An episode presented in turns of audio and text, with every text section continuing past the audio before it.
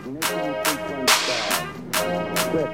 five, four, three, two, one, zero. All engine running. This is a weekly, bite sized podcast documenting my pre launch experience on Spaceship Ausha. Our core mission is to make everyone's voice heard with podcaster tools, data driven analysis, and thought leadership. At Ausha, we'll help you propel your podcast into the stratosphere. Are you ready?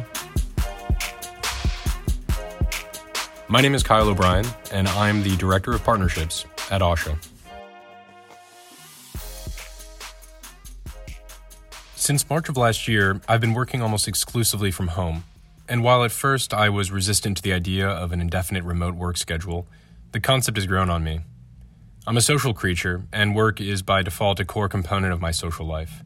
This was especially so in my early 20s. But there were several irritating, some may even say soul crushing, elements to the traditional office model that we overlooked in order to satisfy our need for connection and community. Take, for example, the commute. Unless you were fortunate enough to live within walking distance of your place of work, you were most likely spending a non trivial amount of time in public transportation or your car. This week, for the first time in a long time, I braved the city streets and hopped onto the metro to attend the grand opening of our new podcaster studio space. Needless to say, the journey brought the old way of life into stark relief.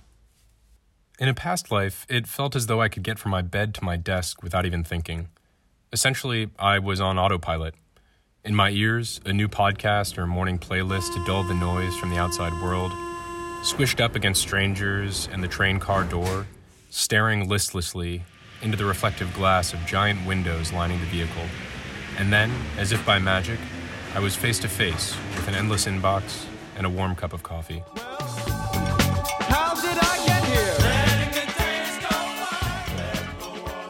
This time, however, felt different. What used to be the monotonous morning commute turned out to be, dare I say it, fun. Perhaps it was my excitement to finally meet my new colleagues face to face, or the novel experience of joining the morning rush in the metro, masked and socially distanced, of course. Like many moments during the pandemic, it put things into perspective. My senses, dulled by years of repetition, began to thaw, bringing a renewed sense of optimism and motivation. And then suddenly, Sebastopol.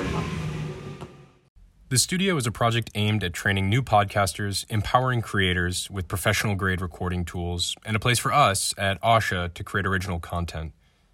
This venture is a partnership with the Gaieté Lyrique, a 19th century theater that I recently learned has had many lives. Originally, the 1800 seat auditorium was known for its operettas and peaked in popularity during the Second French Empire.